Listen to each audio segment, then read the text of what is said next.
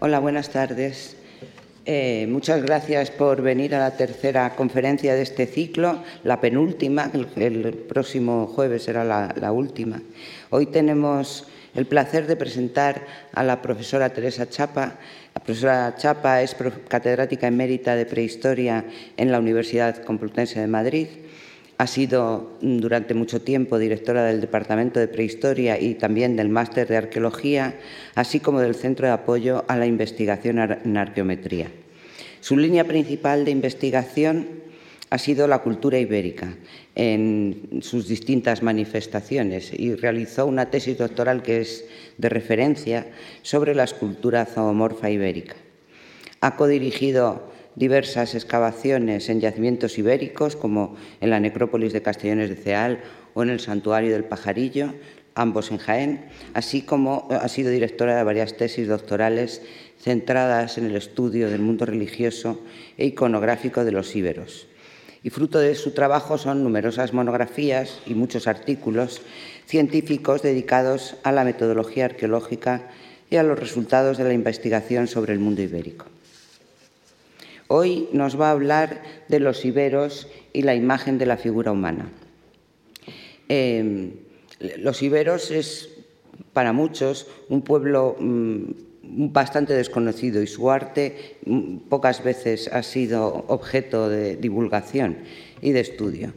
Eh, la representación humana mm, no en todas las culturas es un recurso expresivo, eh, incluso en algunas permanece ocultas, eh, en las culturas anicónicas, por ejemplo. Y en la península ibérica, mm, justo antes de los iberos, durante la última edad del bronce, que precede al mundo ibérico, casi no hay arte figurativo y las imágenes antropomorfas, salvo algunas excepciones, son eh, muy escasas. Pero va a ser la integración de los iberos en el mundo eh, mediterráneo, en la dinámica general del Mediterráneo, la que va a contribuir a incorporar las representaciones humanas en su universo expresivo de creencias y de ideologías. Eh, en el caso del mundo ibérico, las imágenes de los hombres y de las mujeres nos revelan, a través de sus características, de sus vestimentas o de sus actitudes, el distinto papel que juegan en el ámbito social. Es una iconografía, verán, cargada de significado. Eh, la, profesora Chapa nos explicará cómo los iberos se representaron a sí mismos y cómo estas imágenes varían según la función, el contexto, el espacio y el tiempo. Y sin más, cedo la palabra a la doctora Chapa. Gracias.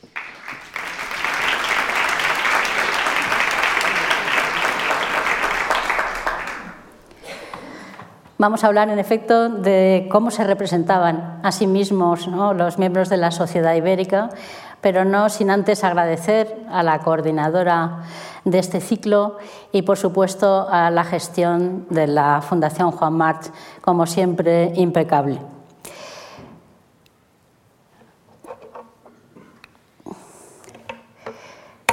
Es difícil saber eh, calibrar realmente cómo se representaban a sí mismos eh, los miembros, los diferentes miembros de las sociedades antiguas. Primero deberíamos saber cómo eran realmente, es decir, cómo, si tenían algún tipo físico más, digamos, generalizado, eh, si variaban las, las, personas eh, por su género, por su edad, eh, por su adscripción social, lógicamente, pero cada una de ellas además sería diferente. Tendría una altura, una constitución, unos ojos, un pelo completamente distintos, podrían estar sanas, podrían estar enfermas, podían ser representativas del grupo en algunas ocasiones, en festividades religiosas, etcétera, y otras pues ser, estar más ligadas al mundo laboral etcétera. Podemos decir entonces si eh, estamos ante representaciones más o menos realistas o más o menos idealistas, eh, si seguían un canon o no. Bueno, los iberos nos lo han puesto lo más difícil posible. El hacer esta valoración no es nada fácil. Primero, porque el rito universal eh, de tipo funerario fue la cremación y lógicamente resulta complicadísimo reconstruir un cuerpo a través de esos pequeños fragmentos de huesos calcinados que finalmente eran introducidos en las, urnas cinerarias. Si es difícil ya hacer una restitución, pero ahora se ha avanzado mucho en la restitución del aspecto físico ¿no? de, los, de los enterramientos, esto resulta todavía prácticamente inalcanzable en el mundo ibero. Por lo tanto, no sabemos realmente cuáles eran sus características físicas específicas, las de, las de cada individuo en particular. Y además, por si faltaba poco, pues eh, cuando se representaron sus imágenes y las imágenes más espectaculares, más llamativas, se representaron en piedra, la escultura en piedra ibérica, fue rigurosamente destruida de forma sistemática y con saña, y sabían muy bien lo que hacían los destructores de la escultura ibérica, que no querían ver esas imágenes eh, mantenerse en, el, tiempo y en el espacio eh, porque resultaban ya anacrónicas, porque resultaban incompatibles con, la, con, los nuevos grupos sociales que llegaban al poder. De forma que hay mucha damnatio memoria, este sería el aspecto que puede tener un yacimiento en el que encontramos esculturas y este sería el aspecto que tendrían eh, eh, in situ, es decir, tal y como se encuentran, absolutamente rotas, rotas en su época, en época ibérica, para... Eh, definitivamente terminar con el monumento al que pertenecieron. Por lo tanto, ni cadáveres o ni, restos de, individuos eh, enterrados, ni imágenes bien conservadas. Por eso me apura un poco ¿no? estar aquí en este ciclo donde hemos visto Egipto, donde hemos visto Grecia, donde vamos a ver Roma, y nosotros vamos a ver bueno, pues la escultura ibérica, que tiene mucho interés, pero que verdaderamente a lo mejor carece de esa espectacularidad. Para nosotros, sin embargo, pues es apasionante el estudio de este tema y, por tanto vamos a ver si consigo transmitir este entusiasmo. Eh, a lo largo de la conferencia voy a mantener más o menos un hilo cronológico que me saltaré, de todas formas, en varios momentos. Pero es que es diferente la forma de representarse a sí mismos los iberos en el siglo V, en el siglo IV y después a partir del siglo III, donde hay una explosión de representación, de autorrepresentación social, aunque no en formato tan monumental como antes.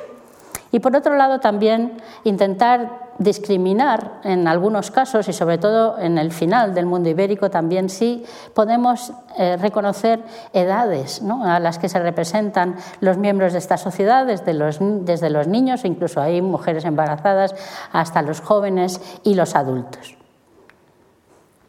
Y vamos a empezar con una pareja, porque es un tema que me parece crucial en la representación de la sociedad ibérica estos dos eh, personajes eh, proceden del yacimiento ibérico del Cerrillo Blanco de Porcuna en Jaén, el conjunto escultórico más espectacular que tuvo lugar en el mundo ibérico y que fue destruido eh, con detalle, con como en extremo detalle, por los enemigos, digamos, de este grupo que fue representado aquí.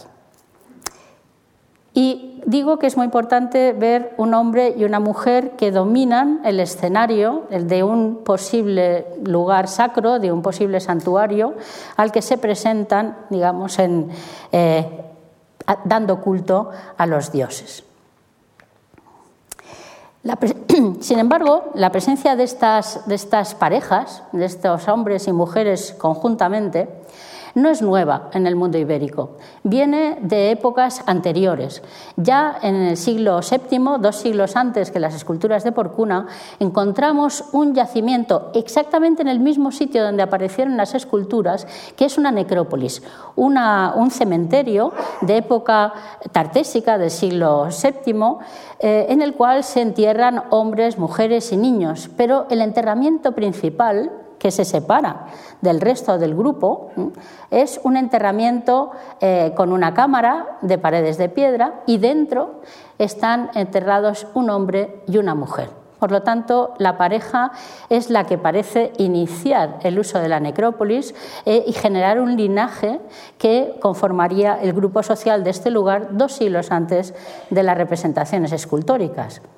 Y no tan lejos, eh, años después, bueno, al finales del siglo, del siglo VI o inicios del siglo V, tenemos otro enterramiento monumental en Hornos, en, Peal de Becerro, también en Jaén, donde en un cerro calizo, con una estructura que deja limpia y trabajada, que deja el aspecto de un gran túmulo, se realiza una perforación en su interior y se introducen dos urnas, además de otros materiales, que recogen los restos de un hombre y una mujer que fueron enterrados a la vez, que fueron quemados en una pira situada en la parte superior a la vez. Es decir, otra pareja, con toda seguridad, eh, que nos marca esta coexistencia de hombres y mujeres que también vamos a ir viendo siempre en la escultura. Volvamos a las piezas del cerrillo blanco de Porcuna y vayamos primero a la mujer hemos perdido, ya hemos dicho que las fracturas son muy severas y que nos han perdido casi siempre las cabezas que identificaban a las personas. Eh, de forma que lo que vemos es una mujer ataviada con una túnica, con un manto que lleva sus extremos a la parte delantera y que cubre todo el cuerpo, porque a pesar de que es una, una de que se adhiere perfectamente al cuerpo, lo cierto es que cubre los brazos. Delante podría haber un niño del cual quedarían estos dedos, pero tampoco es muy segura la representación que queda. Y por supuesto la mujer representada por el escultor con algunos de los, con un tipo, ¿no? con un tipo femenino, con, atributos eh, relacionados al ensanchamiento de las caderas, de los glúteos, etcétera, eh, que bueno, se adecúan bien a la morfología femenina. A la vez tenemos el varón, el hombre que acompaña a la mujer y que va vestido también con un manto, con un manto adherido al cuerpo, pero vemos que su distribución es diferente, es decir, los extremos se dirigen hacia atrás y dejan libres los brazos. Los brazos luego él lleva un, tejido por aquí, que sería una estola o algo parecido, pero los brazos están libres y adornados con brazaletes y el cuello con, un torques, con, una gargantilla y con un, eh, colgante. Ahí precisamente ha ido la persona que ha fracturado la escultura para que no se vea que estaba representado en ese colgante. El asunto es que este personaje, ya para empezar, tiene los brazos libres, es decir, tiene mayor capacidad de acción. Pero incluso en una situación tan solemne como esta, el artista lo ha representado andando, lo ha representado moviéndose.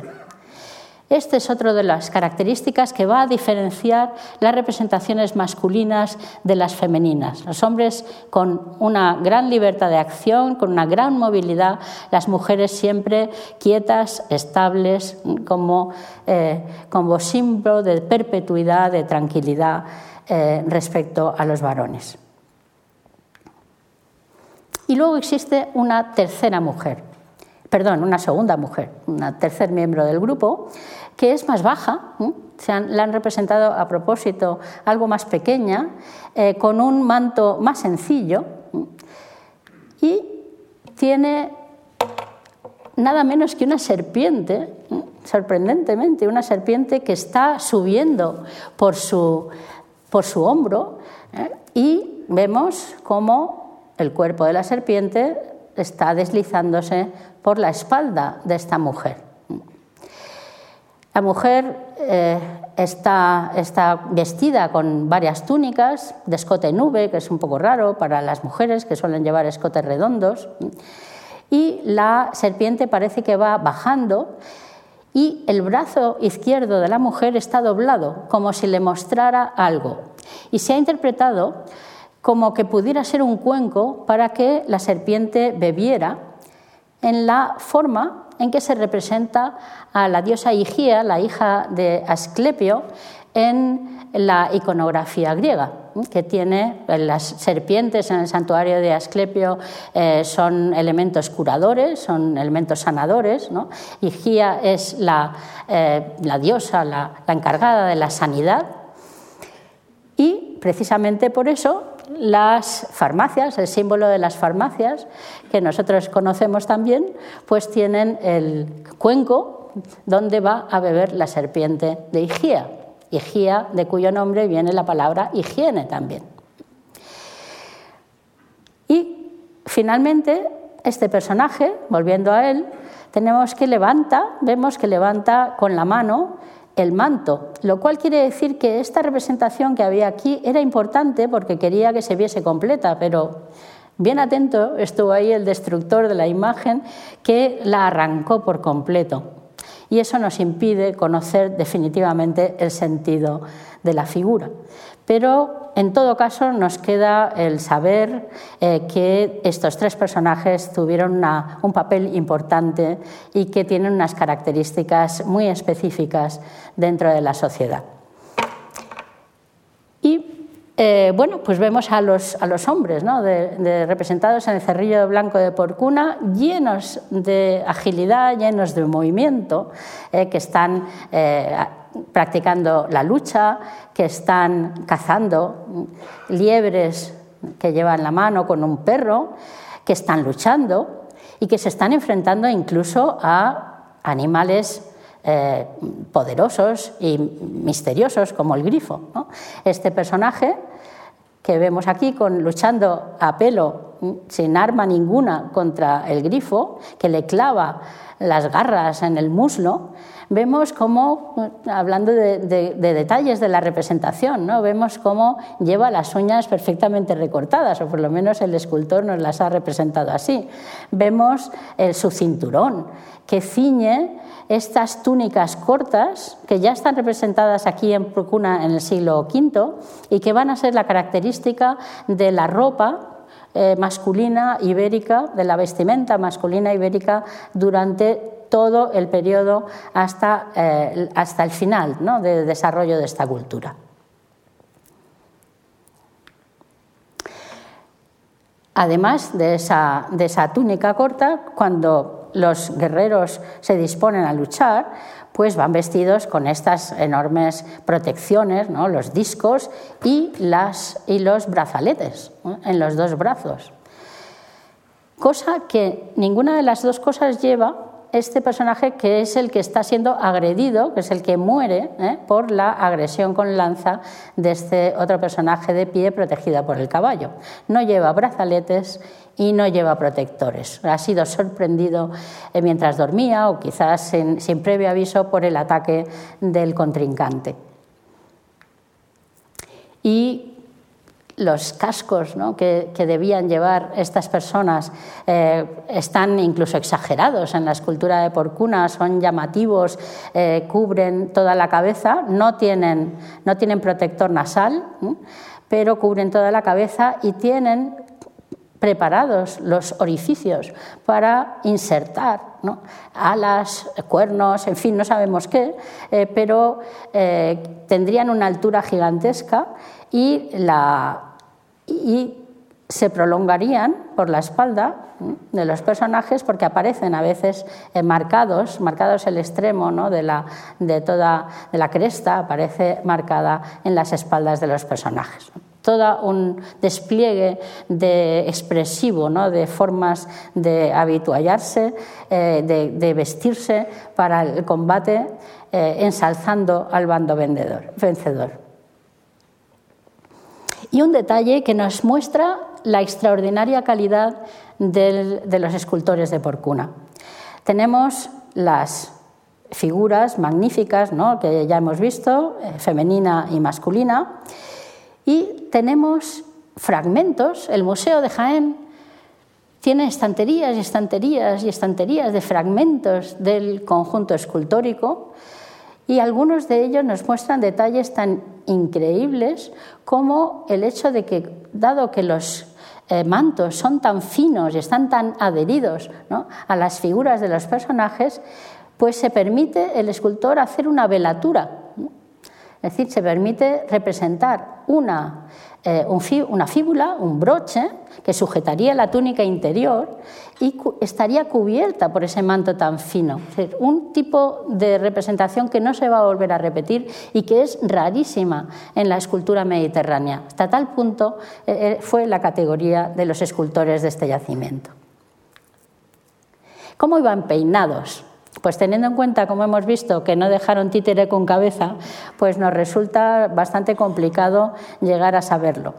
Pero bueno, en las pocas figuras en las cuales se conservan las cabezas, pues podemos ver que en ocasiones llevaban este peinado de, eh, mechones muy bien, muy bien peinados y terminados en tirabuzones que caían sobre los hombros de los personajes al estilo de lo que se llama el, mundo mediterráneo eh, con influencia del área jonia, etc. Por ejemplo, esta es una estatua etrusca que básicamente, la Polo de Belles, que tiene básicamente el mismo peinado. Pero lo normal es que los iberos llevaran el pelo corto, llevaran eh, un casquete o el pelo que no les sobrepasara la zona de la nuca o del arranque de los hombros por detrás y siempre cuidando mucho los rizos del pelo. Se ve ahí que terminan en unos ganchos, incluso en ese personaje que hemos visto que está cayendo delante de su enemigo vencedor, se representa con todo cuidado el mechón de pelo que va eh, localizado delante de la oreja. O sea que eran bastante cuidadosos en el tema del peinado, o por lo menos los escultores nos lo representan así. Otra de las cosas que los iberos eh, no usaron fue barba no estaban, eh, no, se, debieron sentir eh, cómodos con ella y no les gustaba, les gustaba representarse con un aire más juvenil, o sea, más, más adaptado al, mundo de los jóvenes, eh, incluso en el caso de los adultos. Vemos en otras culturas mediterráneas, como la etrusca, que algunos hombres, por su edad o por su, o por su tradición o por su por su profesión. ¿no? Llevan barba, también pasa en el mundo griego, tenemos personajes imberbes y personajes barbados. En el mundo ibérico no. En el mundo ibérico la barba no se utiliza y, eh, salvo excepciones, como vamos a ver ahora, eh, podemos decir que no estaba de moda y nadie la llevaba. Solo al final, es uno de los, cambios, digamos, de, mm, cronológicos o inserciones cronológicas que voy a hacer. Solo al final tenemos algunas representaciones donde se nos muestra algunos guerreros, guerreros sin barba, pero también guerreros con barba o personajes con barba. Siempre con esa barba mm, corta, ¿no? una barba corta y muy raramente con una barba indicada más larga. Es rarísimo, casi siempre sin barba y muy pocas veces con esa barba de, que está ahora de moda, ¿no? con el, mal afeitado, el efecto mal afeitado que tanto cuesta conseguir, bueno, pues ya en alguna ocasión al final del mundo ibérico vemos como los eh, personajes aparecen con este tipo de barba. Pero por lo general no la usan nunca y vamos a ver que en las representaciones que vamos a pasar eh, no, aparece. A partir de finales del siglo V, principios del siglo IV, aparecen o, los escultores se centran en dos cosas que resultan importantes para transmitir eh, la imagen de mujeres y de hombres en la sociedad ibérica. Una son las joyas que llevan las mujeres, unas joyas eh, exageradas, unos, grandes aderezos eh, con collares, varios collares, que mm, inmediatamente ¿no? las tenemos en la cabeza. Nuestras damas ibéricas van enjolladas y van llevando una cantidad de, mm, bueno, de elementos, de colgantes, etcétera, importantes como veremos inmediatamente.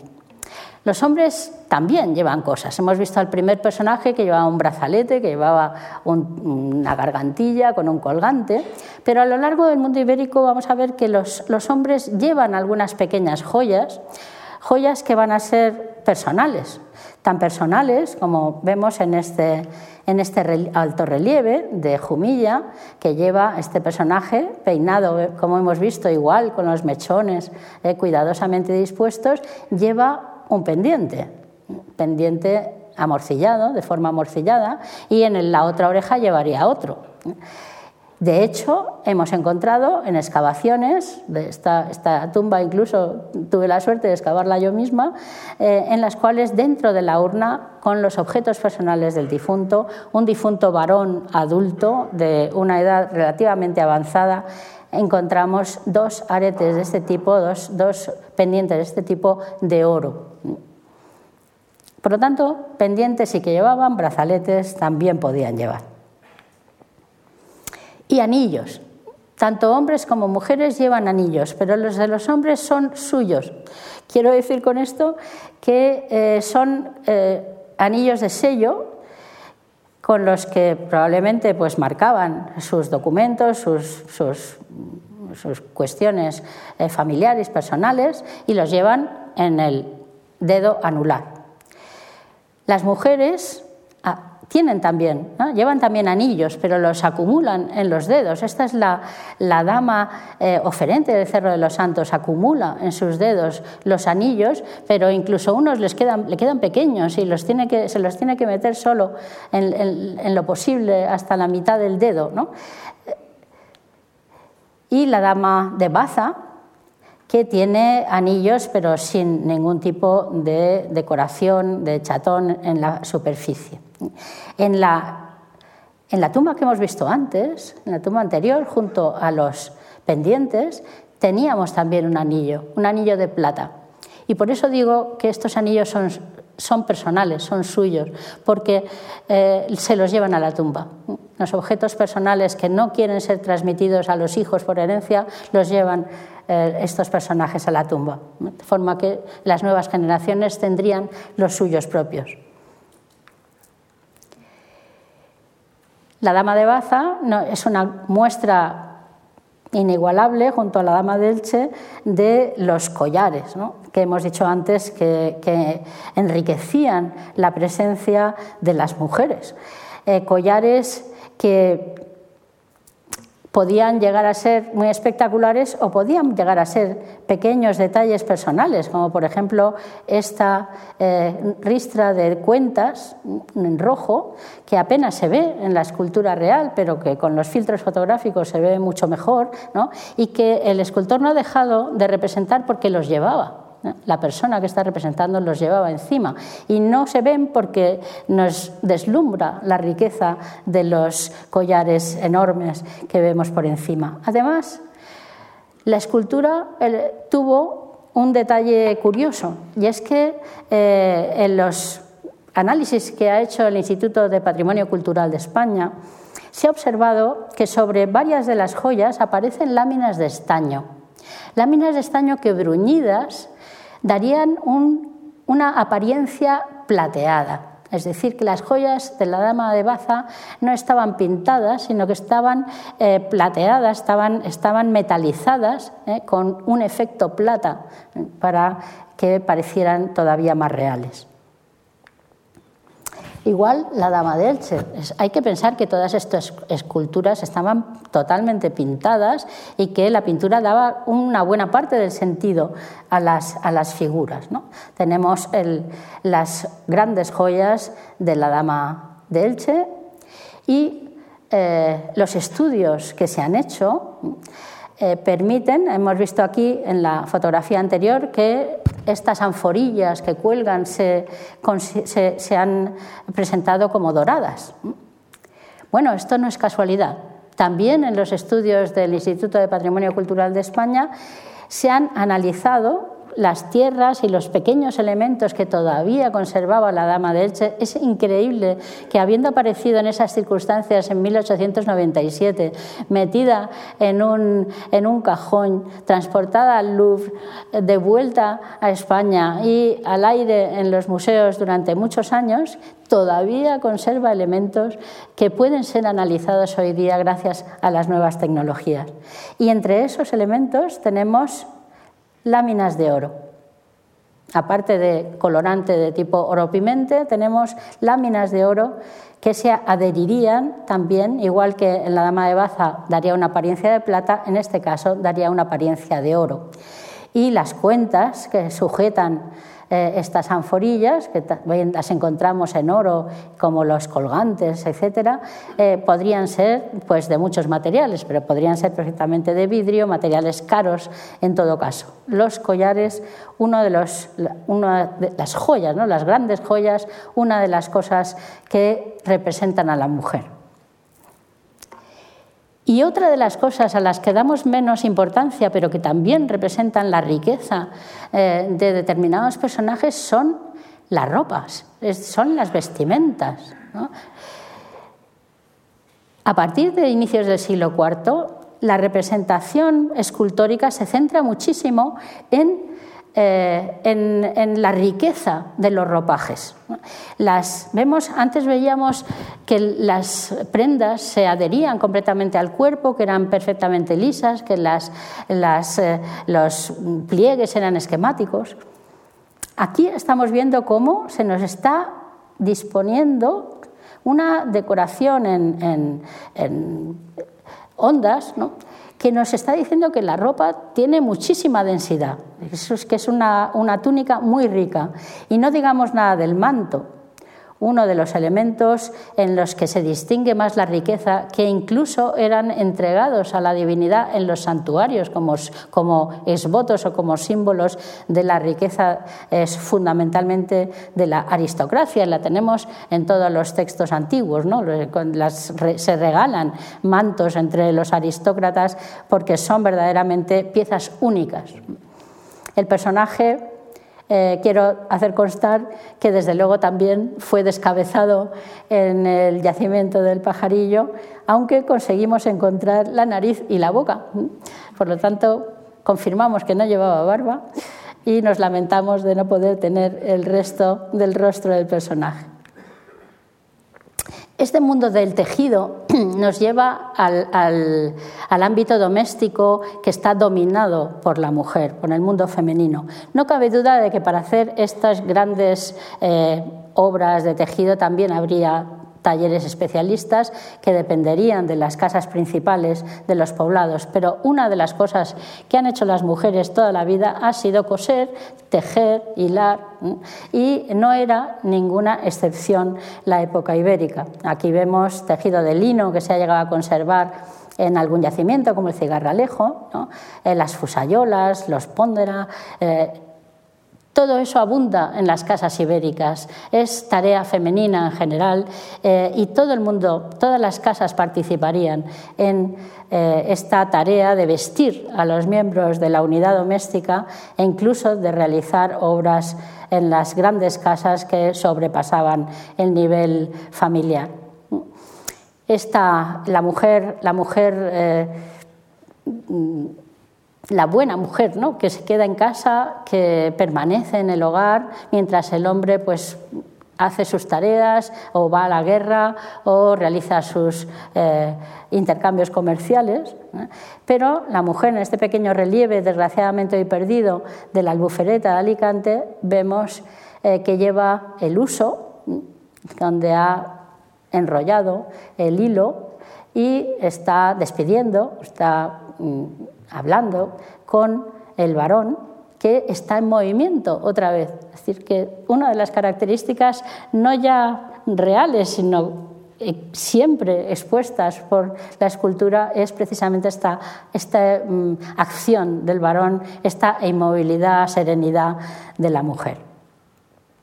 Bueno, Recordamos todos la historia de Penélope en la Odisea, eh, pero en cualquier, en cualquier cultura del Mediterráneo de todo este momento, pues está haciendo alabanza a la mujer hacendosa, eh, trabajadora, que trabaja con destreza sus manos, que extiende la mano hacia el uso y sostiene con la palma la rueca, ¿no? como dice el libro de los Proverbios. Esta idea es general y va de un lado a otro del Mediterráneo y caracteriza eh, a eh, el correcto, digamos, el correcto comportamiento de la mujer.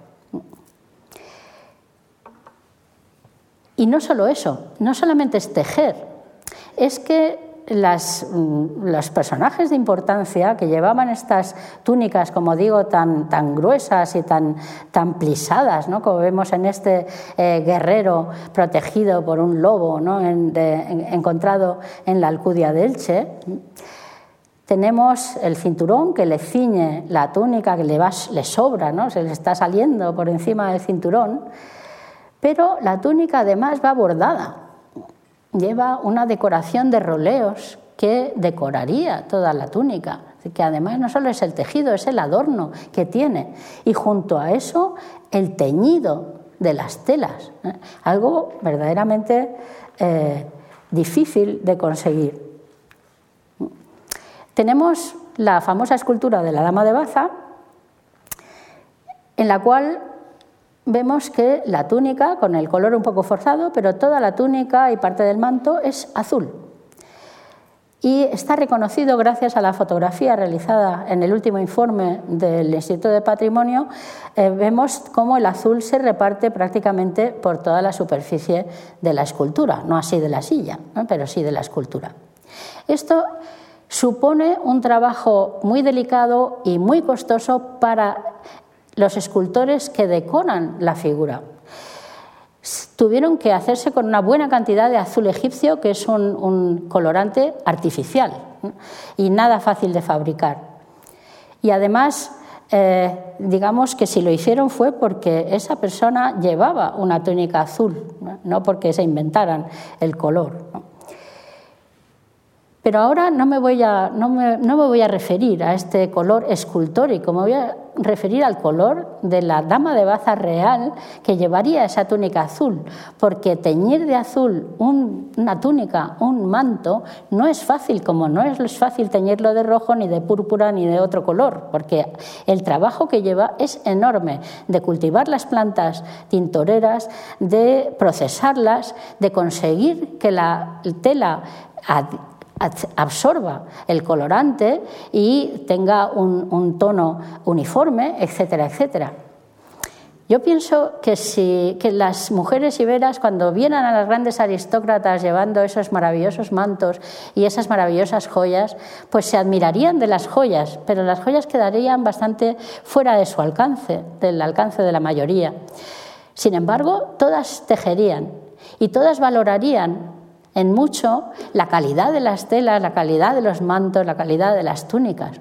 Ahí habría una diferencia, una repercusión importante de esos grandes eh, talleres de las, de las unidades domésticas aristocráticas frente al resto.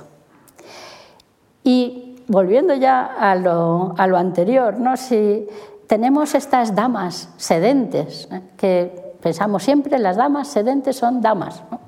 Bueno, tenemos la Dama de Baza, que es bastante especial porque es una urna cineraria y apareció dentro de la sepultura, pero la figura sedente es una figura eh, que se encuentra, no con frecuencia, pero sí en varios yacimientos, como por ejemplo eh, el Llano de la Consolación, eh, todas destrozadas porque no estaban dentro de las tumbas, sino fuera, la del Cigarralejo, la de la Alcudia de Elche.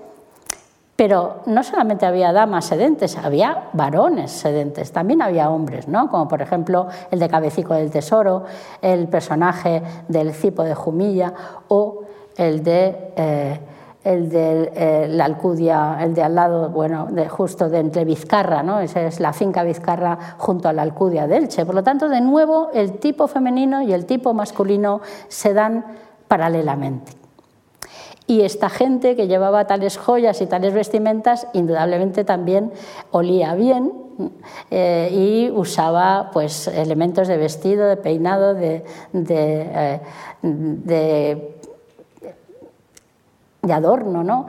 Eh, que incluían sin duda aceites, afeites, elementos de, esencias, ¿no? esencias bien olientes, que a veces son incluso arrojados a las tumbas ¿no? para que en las piras, en las piras eh, esparzan su, buen olor pero que aparecen en, los poblados, en las, en las sepulturas y evidentemente nos indican que también el olor formaba parte de las de, las, eh, los lujos ¿no? en, la, en la vestimenta general, en la preparación general de las personas.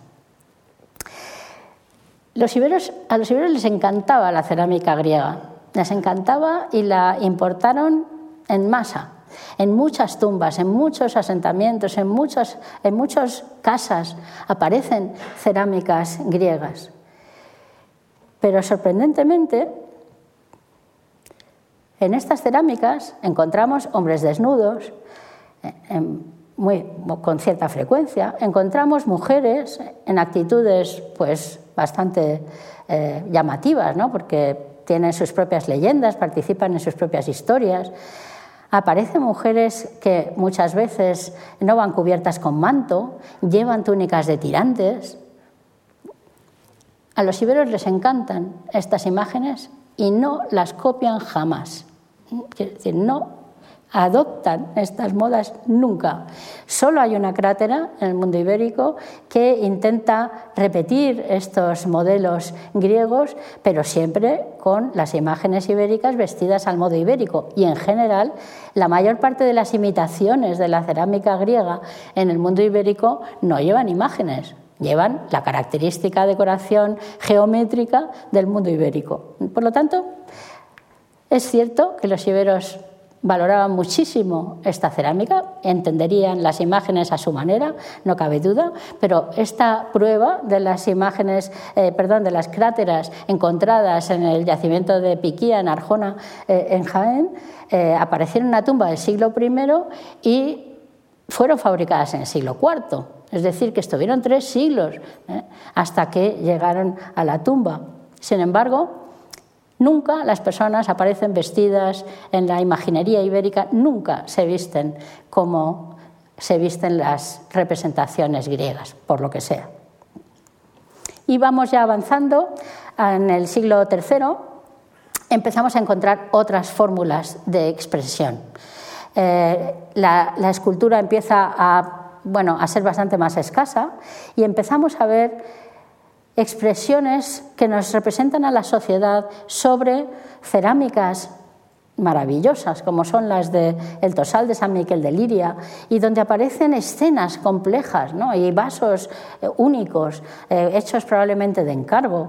Y ahí empezamos a ver a personajes de todo tipo, a varones que incluso tocan eh, la, tuba, que están, que es mujeres que están tocando la doble flauta, personas que luchan, personas que pelean en grupo o individualmente, eh, grupos de mujeres que empiezan ya a presentarse en movimiento, en bailes, en danzas, rituales o festivas, ¿no? que eh, están bueno, dándose la mano, dándose la mano de nuevo con los hombres, en la misma actitud unos con otros, vestidos, como es lógico, diferentemente, mujeres que tocan la doble flauta, es decir, la sociedad se autorrepresenta de otra manera, de otra manera eh, no menos solemne, pero quizás más cotidiana, más, más realista en cuanto a lo que están haciendo, a lo que hacen mujeres y hombres en estas festividades.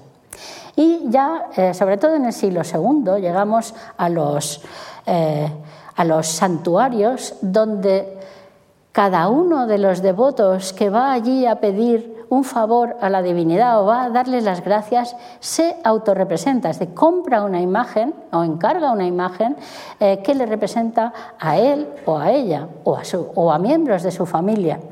Y las llevan a los lugares donde la divinidad eh, va a atender sus ruegos. Por ejemplo, las cuevas, con estos, estos santuarios plagados de exvotos de bronce, de hombres, mujeres, niños y todo tipo de personas, los llevan a lugares sagrados basados en el agua, como por ejemplo el Aza del Rayo, donde también encontramos eh, multitud de, de exvotos los llevan a santuarios que están en las ciudades o en la zona externa de las ciudades, en las junto a las murallas, eh, como el de las Atalayuelas o Torre Paredones, donde de nuevo vemos hombres y mujeres, en este caso el, relieve que antiguamente se llamaba de la danza bastetana y que parece representar más bien a una familia, al hombre, a la mujer y a dos hijas y tres hijos que van a presentarse ante la divinidad o mujeres que están realizando un rito de libación eh, frente a una columna rematada por un león. Es decir, que eh, allí la gente lleva el exvoto o el elemento que le parece que va a ser más del agrado grado de la, divinidad y no se, no se siente tan eh, cohibido ni las, ni las representaciones eh, se limitan a los grupos aristocráticos que hemos visto antes. Eh, vemos que aparecen mujeres embarazadas, vemos que aparecen niños, con esta cara de adultos que tienen, pero se trata de bebés que están fajados, como toda la vida se ha hecho, ¿no? y se representa así en el esboto, eh, porque la vida de un niño, la supervivencia de un niño, pues es algo muy valioso teniendo en cuenta la cantidad de ellos que morían en el parto o en el posparto en esos momentos. Los niños que en esas edades tempranas aparecen eh, asociados a sus madres, asociados a las, a las mujeres eh, que les dan a veces de de mamar en, biberones eh, con, la leche, que están eh, presentándose también en el santuario eh, ante la divinidad junto con sus madres, que son incluso amamantados por un personaje enorme que parece ser una divinidad y acompañados por madres e hijos que pueden estar incluso tocando música.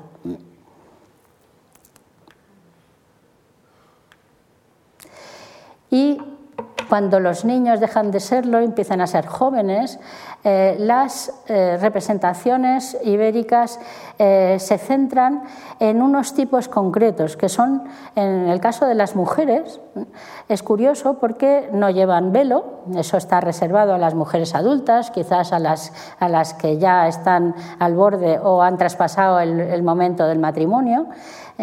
Llevan, por lo tanto, les vemos el peinado, llevan trenzas y llevan una túnica larga, pero está muy ceñida por un cinturón. Igual, en este caso, están llevando una, una, paloma al santuario. En este caso se trata de un relieve de carácter funerario y la niña lleva sus largas trenzas terminadas en unas anillas ¿eh? y de nuevo vemos cómo su vestido se ciñe con un cinturón estrecho y lleva un fruto, como eh, aporta un fruto al rito. De nuevo, participan, estos niños jóvenes participan en las fiestas, forman parte del rito que acompaña a las fiestas y una de las cosas que suelen hacer es tocar tocar música, ¿eh? tocar la doble flauta y van vestidas de nuevo con su túnica larga, sin velo, con las trenzas en este caso recogidas sobre la cabeza en un, peinado bastante sofisticado y con el precioso cinturón que ciñe eh, la túnica.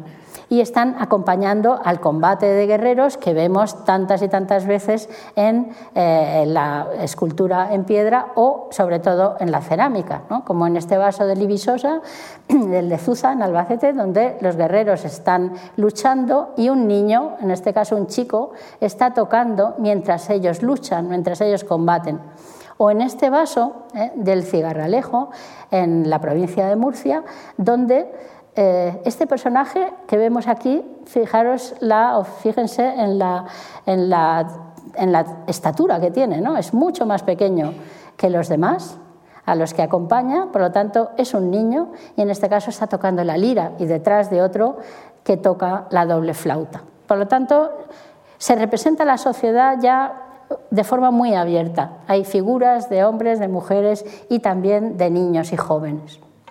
Y lo curioso es ver cómo en este eh, comportamiento paralelo que tienen eh, hombres y mujeres, vemos eh, que en realidad cuando son jóvenes, es decir, antes de pasar a la vida adulta, las, las, chicas, ¿no? las jóvenes y los jóvenes tienen una apariencia parecida. Eh, vemos como hemos dicho antes que las mujeres llevan trenzas, los hombres también, cuando son jóvenes, eh, pueden llevar este tipo de, de ceñidores en, la, en, la, túnica. Eh, las mujeres se diferencian sobre todo porque llevan túnica larga y en cambio los hombres llevan la túnica corta que estamos viendo representarse desde el siglo V, pero los dos con el cinturón muy ceñido. Por lo tanto, son representaciones paralelas, ¿eh? paralelas eh, para hombres y para mujeres. Y aquí tenemos eh, ya la representación de los distintos grupos de edad a partir del momento en que se trata ya de personajes adultos, ¿no? adultos jóvenes que todavía conservan esa, cintura estrecha, pero ya llevan el velo, ya van llenas de joyas, etc.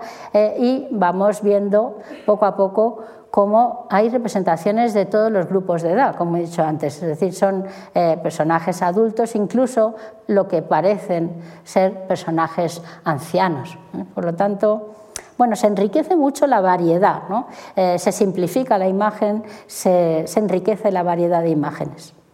Y los hombres, pues, a lo suyo, es decir, se están, están haciendo cosas en la mayor parte de los casos, presentando ofrendas, saludando, eh, van a caballo, sacrifican animales, están sacando, eh, están manipulando eh, la falcata que llevan en la cintura, están mostrando sus armas, es decir, están representados en número parecido a las mujeres, aunque quizás más, eh, como veremos ahora, más eh, un número mayor que las mujeres en los santuarios, pero eh, bueno, pues teniendo a veces el mismo tipo de, vestimenta que las mujeres, solo que a partir de la edad adulta se diferencian, como hemos visto, unos y otros. Y a veces ni siquiera tenemos la representación eh, del cuerpo completo. incluso en los santuarios tradicionales que nosotros conocemos estamos eh, muy acostumbrados a ver esbotos anatómicos, esbotos de las partes del cuerpo que son dolientes y que necesitamos que se curen, necesitamos la ayuda de la divinidad. Y en los iberos hacían lo mismo, es decir, si no representaban la figura completa, pues representaban aquella parte que era necesario que les curaran, los ojos, el útero, las, eh, la dentadura, las piernas, las manos, ¿eh? o si no tenían eh, suficiente mm, eh, dinero ¿no? para comprar un, un, esboto llamativo, pues daba igual, porque la divinidad les iba a atender lo mismo y aparecen esbotos que son prácticamente, mm, pues, pues no tienen nada más que una indicación, ¿no? son barras que no tienen más que una indicación somera de los ojos, de la cabeza, etcétera. En definitiva, tenemos en estos esbotos de final del mundo ibérico una versión en miniatura de la sociedad completa. Al principio teníamos las grandes esculturas que nos representaban a miembros destacados de la comunidad. Al final lo que tenemos es la imagen prácticamente de toda la sociedad miniaturizada, expresando sus necesidades a la divinidad. cada una de las personas que conforman la sociedad es capaz de representarse, de presentar una imagen propia. ¿eh? No en escultura de gran tamaño, evidentemente eso siempre es un recurso muy caro, pero sí, eh, al menos en lo que se, refiere a, eh, a una imagen que le permite a la divinidad eh, fijarse en, esas personas que necesitan su ayuda. Hombres y mujeres hemos visto que van a la par en las representaciones ibéricas.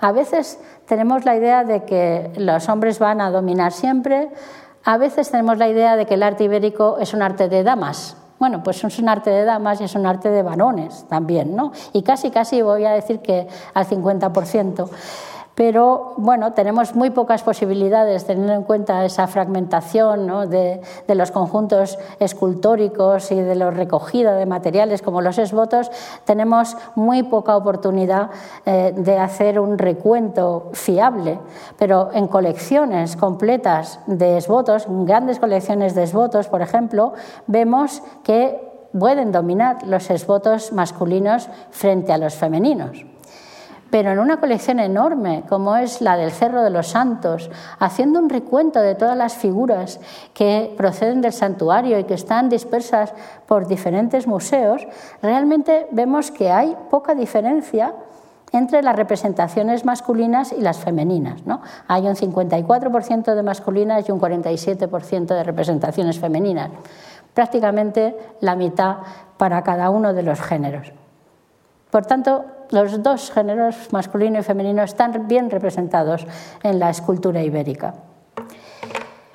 Y cuando termina el mundo ibérico, se siguen presentando estos esbotos eh, en santuarios que tienen, digamos, una especialidad en, en, cuanto a la formalización de estos esvotos. Y en el del Cerro de los Santos son las esculturas de piedra. ¿no? En otros hemos visto que eran los esvotos de bronce, aquí van a ser esculturas de todos los tamaños y, cualidades y calidades de, de hombres y mujeres y animales, etc. Pero quiero señalar que hay una pequeña diferencia entre las representaciones masculinas y las femeninas. Algunos hombres representados que acuden al Cerro de los Santos ya se representan en el siglo I, el siglo II primero, sobre todo en el primero, con un, con un tipo de ropa a la romana. Son los paliati que llevan ya el manto ¿eh?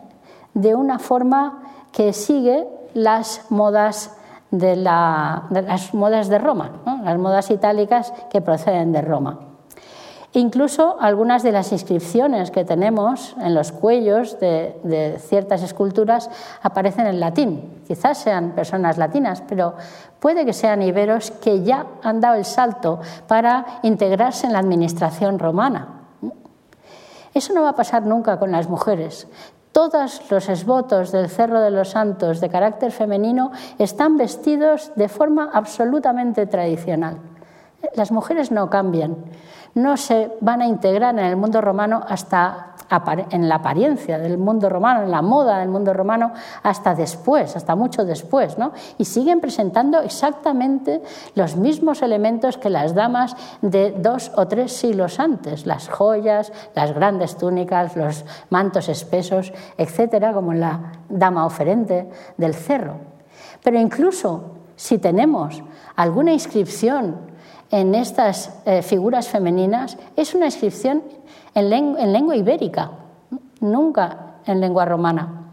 ¿Qué quiere decir eso? Pues según mi entender es que las mujeres siguieron hablando ibérico hasta mucho después de que los hombres ya adoptaran al menos el bilingüismo, también la, lengua, la lengua latina, aunque pudieran conservar la ibérica, sobre todo ¿por qué? Porque las mujeres en casa probablemente siguieron eh, manteniendo esa estabilidad de la tradición, siguieron hablando a sus hijos en ibero, hasta que las generaciones finales, pues desde luego acabaron por, eh, descartar los idiomas antiguos y mucho que lo sentimos ahora, por cierto, que no podemos entender la mayor parte de los epígrafes iberos.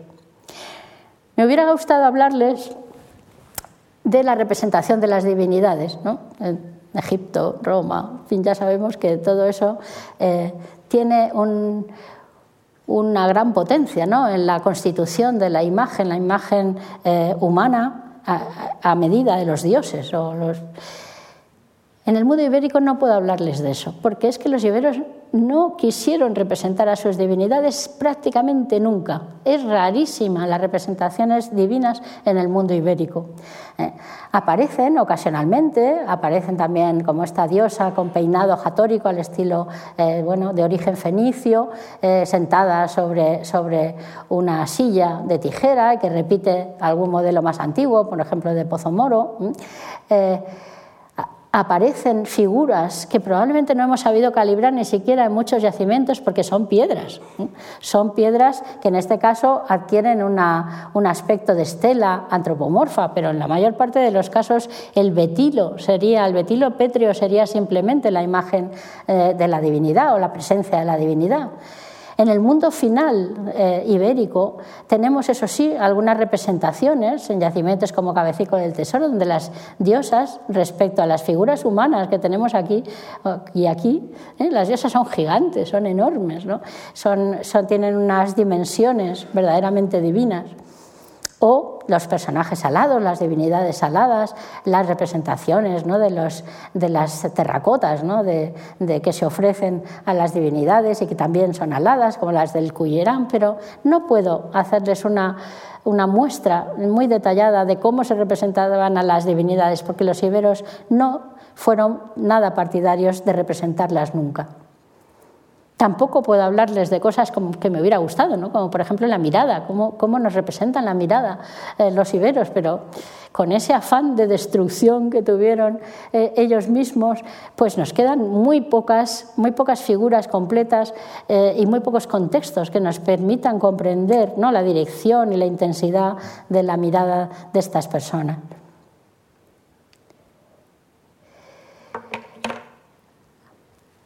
Aparte de todas estas solemnidades, de todos estos lugares religiosos, santuarios, necrópolis, etcétera, donde se han llevado a cabo eh, grandes esculturas, los iberos también tuvieron por su parte privada y su parte, digamos, de sentido del humor.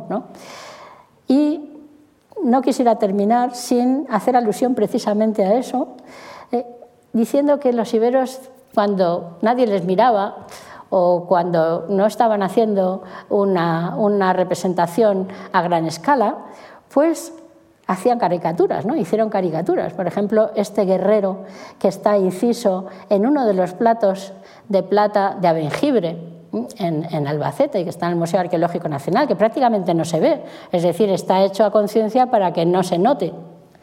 Eh, de forma que, bueno, esconde esta diversión que tuvo en su momento el personaje que grabó esta figura y otras en, estos platos. O este asa de un recipiente encontrada en Alarcos, que nos simplemente con apretar el barro blando y apretar ahí con, algo, con, algo metálico, algo duro, un palo siquiera, pues hizo unos ojos y una boca, lo representó un rostro. O esto, que es un trozo, un fragmento de una escultura de porcuna, un, un corvejón de caballo, que una vez roto y caído, ¿eh? fue recogido por alguien y se realizó este, y realizó este rostro e incluso una inscripción al lado. Es decir, que junto al aspecto solemne de las representaciones humanas tenemos también este bastante más eh, humano o más, o más a, pequeña escala que vemos aquí. Así que, bueno, llevamos mucho tiempo investigando a la sociedad ibérica, eh, seguimos investigando y no cabe duda de que nuestros amigos, los iberos, dentro de unos años y con los trabajos que se siguen realizando y el interés que siguen despertando, pues nos irán mostrando una imagen sin duda cada vez más nítida. Muchas gracias.